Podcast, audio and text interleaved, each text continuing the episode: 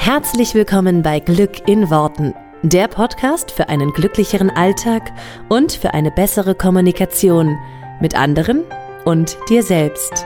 Ich freue mich, dass du dabei bist. Mein Name ist Claudia Engel. Zieh die Mundwinkel nach oben und entspann dich. Und da bin ich schon wieder. Eine neue Woche, eine neue Folge Glück in Worten. Yippie! Heute mit dem schönen Thema Ich bin dagegen. Was war die Frage? Und unter diesem ähm, unter dieser Überschrift verbirgt sich eine ganz, ganz tolle, äh, ja, wie nenne ich es jetzt? Es verbirgt sich eine, ein sehr, sehr schönes Programm dahinter, was man mit als mein Lieblingsprogramm bezeichnen könnte. Und zwar geht es heute um das Thema Metaprogramme. Das klingt jetzt ein bisschen abgefahren. Und zwar um das, um noch mehr Worte reinzuschmeißen, äh, die für Verwirrung sorgen. Es geht um Gegenbeispielsortierer und Gleichbeispielsortierer. So, und nun dröseln wir das mal auf, was das genau damit auf sich hat. Es gibt sogenannte, also zumindest im NLP, gibt es sogenannte Metaprogramme. Und äh, das bedeutet, äh, das sind einfach Programme, nach denen wir Menschen funktionieren und nach denen wir uns motivieren. Ja, also es sind Motivationsprogramme. Und mein Lieblingsprogramm davon ist das des Gegenbeispielsortierers und des Gleichbeispielsortierers. Und das ist auch nichts weiter als ein Motiva eine Motivationsstrategie, ein Motivationsprogramm. Bedeutet also, es gibt Menschen, die sind eher Gegenbeispielsortierer und es gibt Menschen, die sind eher Gleichbeispielsortierer. Du kannst dir das ungefähr vorstellen wie eine Skala. Auf dem einen Extrem ist ein Gegenbeispielsortierer und auf dem anderen Extrem der Gleichbeispielsortierer. So, und jeder von uns ist jetzt irgendwo da angesiedelt, eher in einem Extrem oder eher in einem anderen Extrem oder so ein bisschen in der Mitte. Und das klingt jetzt, äh, ich weiß auch nicht, wieso die beim NLP immer diese, diese, also warum die Sachen da immer so komisch heißen. Gegenbeispielsortierer ist auch so ein langes Wort und Gleichbeispielsortierer ja auch. Was bedeutet das jetzt? Was ist ein Gegenbeispielsortierer? Kommen wir mal zuerst zu dem zu dem Gegenbeispielsortierer. Ein Gegenbeispielsortierer ist ein Mensch, der grundsätzlich erstmal gegen das ist, was du sagst. Also der sozusagen Beispiele dagegen sortiert und dagegen findet, die es gibt. Und ähm, ich mache dir das mal an Beispielen deutlich, wo wir gerade schon beim Beispiel sind. Ich bin zum Beispiel ganz extremer Gegenbeispielsortierer. Das heißt, wenn jemand sagt, das hier funktioniert nicht, dann versuche ich, ihm zu beweisen, dass es doch geht.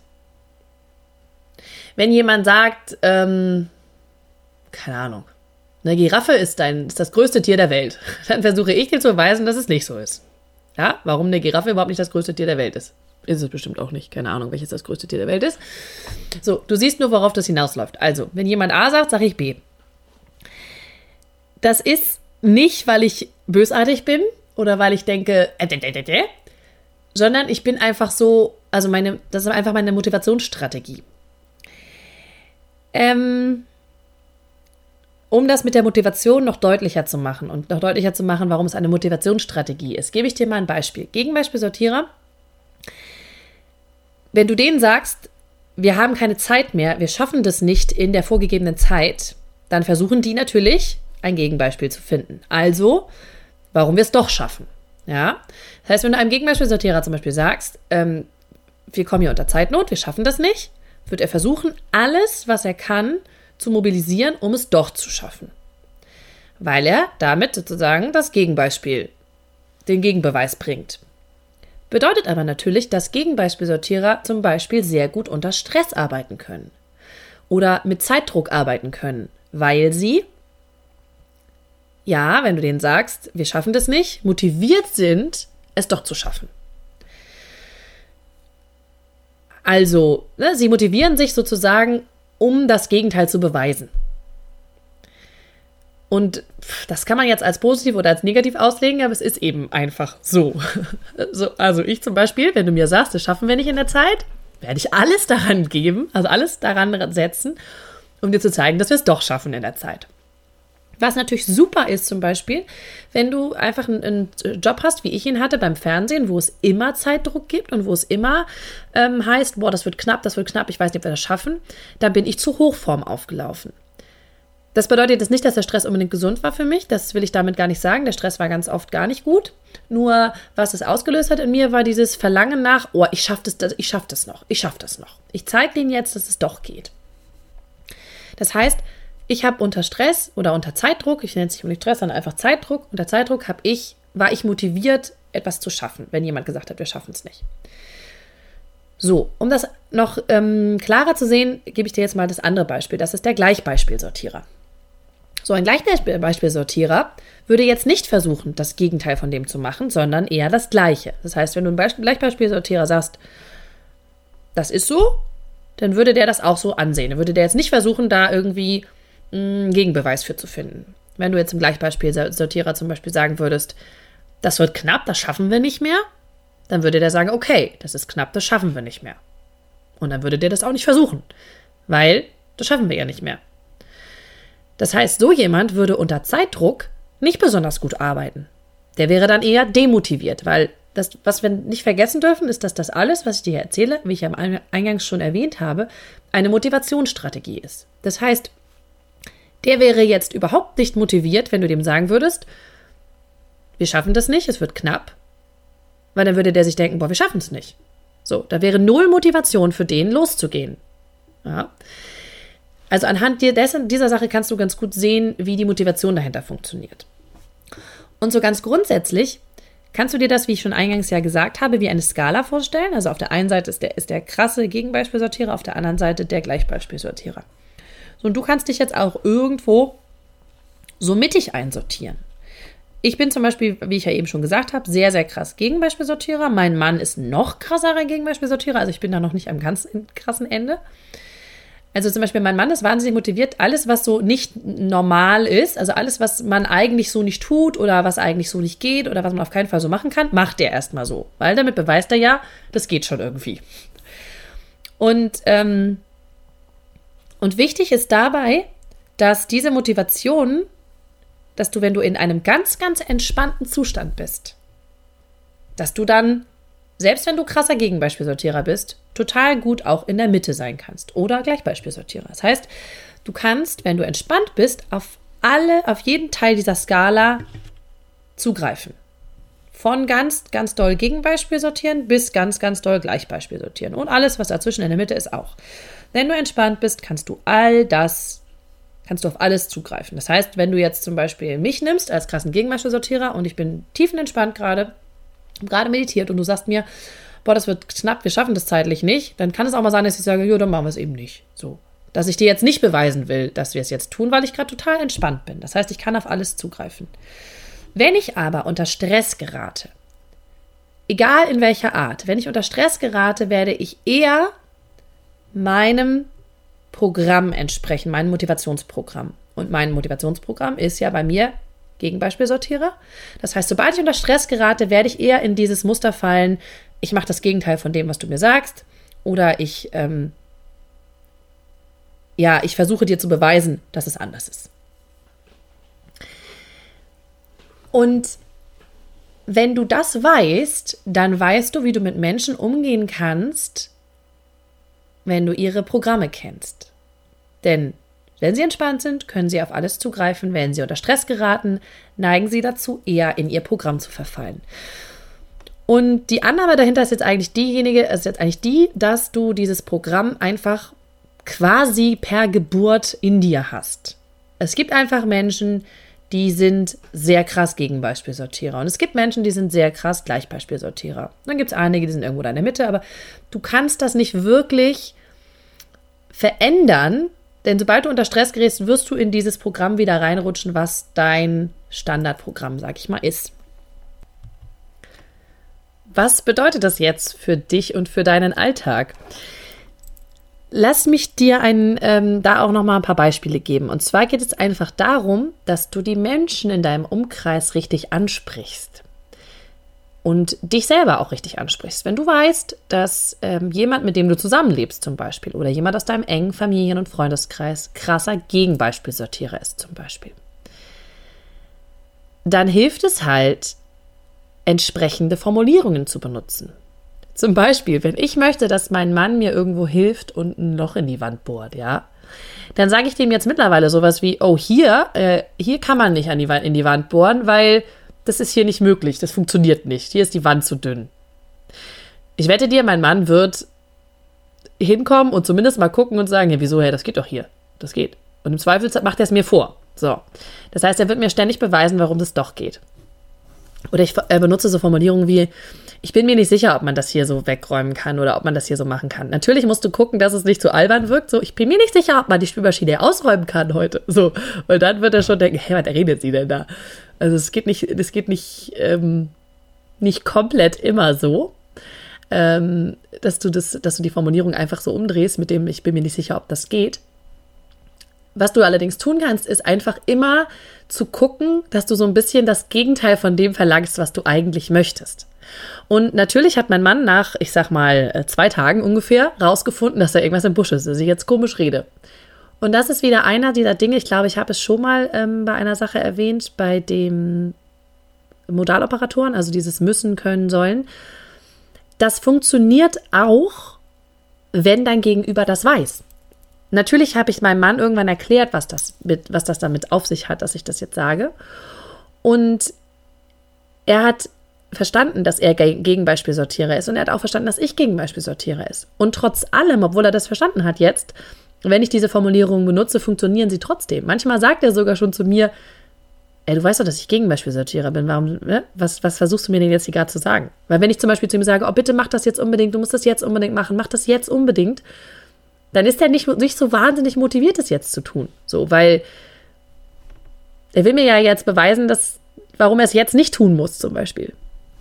Und das Spannende ist halt, wie ich schon gerade gesagt habe, es funktioniert auch, wenn das, wenn das der andere weiß. Und es funktioniert sogar, und damit komme ich jetzt auf einen ganz, ganz wichtigen Punkt, es funktioniert sogar, funktioniert sogar bei dir selber. Ich bin so krass Gegenbeispielsortierer, dass ich teilweise selber mir das Gegenteil beweisen will. Wenn ich zum Beispiel zu mir sage, ähm, ob ich es wohl heute Abend schaffe, Yoga zu machen, dann merke ich innerlich, dass ich mir beweisen will, das schaffe ich. Ich schaffe das heute Abend Yoga zu machen. Ich, ich schaffe das, auch wenn es vielleicht zeitlich knapp ist, aber ich schaffe das. So, das heißt, ich kann auch zu mir selber sagen, boah, ob ich das wohl schaffe, nachher zu machen. Und trigger damit so dieses, dieses, dass ich das mir jetzt selber beweisen will. Weil ich einfach so krass Gegenbeispiele sortiere, dass ich es halt auch mir gegenüber äh, selber mache. Sehr, sehr spannend ist es bei Kindern, weil ich würde mal behaupten, ziemlich, ziemlich viele Kinder sind Gegenbeispielsortierer. Also ähm, es gibt so eine Phase, in der die grundsätzlich einfach immer erstmal dagegen sind, was Eltern tun oder was Eltern sagen oder Eltern machen. Und ähm, ich glaube, auch da ist es so ein bisschen natür natürlich gegeben, ob, ob einige Kinder das einfach doller sind als andere, kann ich nicht so richtig beurteilen, weil ich natürlich nur meine eigenen Kinder als Referenzwert jetzt hier habe. Ich weiß es definitiv bei meinem Sohn, der ist halt natürlich komplett Gegenbeispielsortierer. Und wenn ich dem zum Beispiel sage, ähm, weiß ich nicht, wenn ich dem sage, räumt es hier auf, dann macht er das ja sowieso erstmal nicht. Und wenn ich dem zum Beispiel sage, ähm, boah, ich weiß nicht, ob, ähm, ob das jetzt große Jungs hier aufräumen können oder ob ich das lieber alleine mache, dann sagt er, doch, ich will auch mitmachen, ich will auch mitmachen. Oder ich sage dem zum Beispiel, was immer sehr, sehr lustig ist, ich sage dem, wenn der ähm, so böse wird und, und, ein bisschen angepieselt ähm, und so vor mir sitzt und so eine richtige Grimasse schneidet, mm, dann sage ich dem, du darfst jetzt auf keinen Fall lachen. Du darfst jetzt auf keinen Fall lachen. Natürlich wird er dann lachen, weil der einfach mir dann sozusagen immer das Gegenteil beweisen will. Ja, ich gehe manchmal ähm, Zähne putzen und sage so, ich gehe jetzt mal alleine Zähne putzen. Du bleibst bitte noch mal draußen, weil ich will jetzt erstmal alleine putzen wird er sich darum bemühen, auf jeden Fall mit mir ins Badezimmer zu kommen. Nee, ich will mit Zähne putzen, ich will mit Zähne putzen. das ist halt echt spannend. Ich meine, er ist drei. Da kann ich den natürlich noch ein bisschen in der Hinsicht ähm, manipulieren, nenne ich es jetzt mal. Und auch bei Erwachsenen tue ich das ja hin und wieder. Und die wissen das, was ich da gerade tue. Und die lassen es trotzdem mit sich machen. Weil das ist einfach, das fühlt sich für uns dann einfach an, ja, entspannter an. Und ich mache es, wie gesagt, auch mit mir selber. Ich manipuliere auch mich selber damit in der Hinsicht. Und das ist halt total spannend. Also wenn du einem Kind dann sagst, du darfst jetzt auf keinen Fall das und das machen, du darfst auf keinen Fall jetzt lachen, du darfst auf keinen Fall ähm, dir jetzt die Zähne putzen, weil erstmal ich dran bin.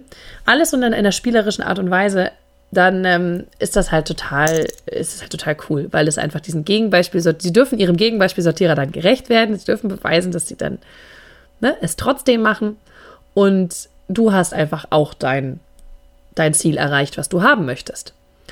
Und als ich das so für mich erkannt habe und für meinen Sohn vor allen Dingen auch erkannt habe und für meinen Mann erkannt habe, ist für mich halt auch klar gewesen, wie ich mit dem besser kommuniziere.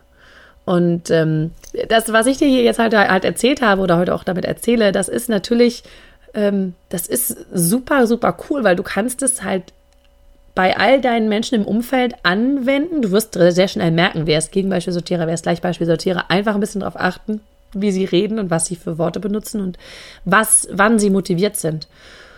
Und als Motivationsstrategie ist es sehr, sehr, sehr cool zu nutzen, weil du hilfst dem anderen Menschen im Grunde ja nur, sich maximal zu motivieren.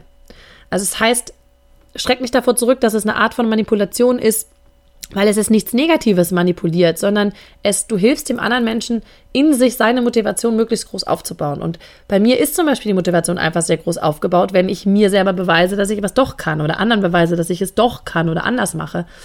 Ähm, wie gesagt, da auch, wenn ich so super entspannt bin, ist es für mich völlig egal. Dann kann auch jemand sonst was sagen und es ist für mich, ich kann auf jedes Programm zugreifen und ich bin dann einfach tiefenentspannt und kann auch einfach mal aufhören, irgendwas beweisen zu wollen und aus diesem Modus aussteigen. Nur wenn du merkst, da ist jemand sehr doll in dem Modus drinne und er schafft es zum Beispiel auch selber nicht, Sachen für sich umzusetzen, dann hilf ihm damit, dass du ihm sprachlich einfach richtig ansprichst, um ja, um ihn, um ihn zu motivieren.